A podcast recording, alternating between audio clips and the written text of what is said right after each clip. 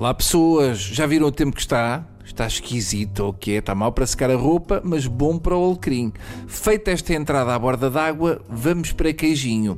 O ex-diretor do Museu da Presidência, Diogo Gaspar, é acusado de 42 crimes pelo Ministério Público.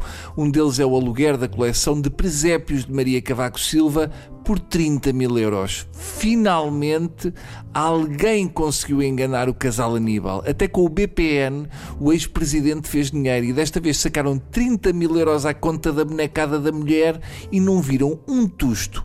Coitada da senhora Maria Cavaco Silva, que tem de viver com uma miserável pensão de 800 euros e depois anda ao diretor do museu a sacar 30 mil euros com as vacas, pastores, camelos e anjinhos que ela andou a juntar uma vida inteira. Poucos sabem, mas a coleção de presépios de Maria Cavaco Silva é vasta e de diversas proveniências, como o Chile, a Colômbia ou a Tailândia.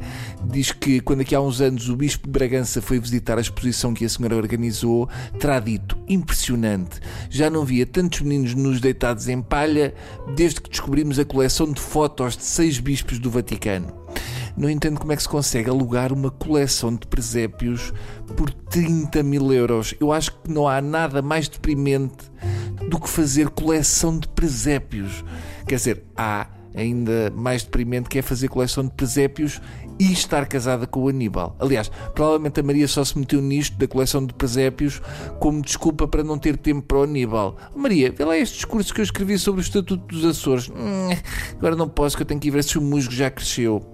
Mas voltemos ao ex-diretor do Museu da Presidência. Já que há tempos a PJ apreendeu várias obras de Paulo Arrego a Diogo Gaspar. Uh, na altura ainda pensei que ele tinha levado os quadros da Paulo Arrego para casa para assustar os gatunos que lá quisessem entrar. Parecendo que não, à luz da lanterna, aqueles quadros assustam se não se vai preparado para aquilo. Sabe-se agora que, entre outras burlas, houve uma tentativa de enganar o então Ministro da Cultura João Soares para uma venda de móveis a Belém que ele tinha roubado lá está, de Belém, eu imagino que o João Soares tenha estranhado e tenha pensado: hum, eu já vi esta mesa em algum lado.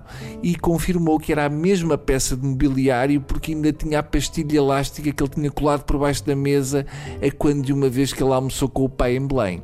Sabe-se também que o Diogo Gaspar tem a casa com várias peças que gamou do Museu da Presidência. No fundo, o que este senhor tem feito é chegar aos sítios, gamar a arte e o que houver de valor e levar para casa. Não sei se este não será o diretor ideal para o futuro Museu dos Descobrimentos. Ou então está na altura de pensar em fazer um grande Museu da Corrupção. Assim, uma coisa em grande, que é para a própria obra já fazer parte da coleção do museu. Fica a ideia, está bem? Porque eu agora tenho que ir andando. Adeus.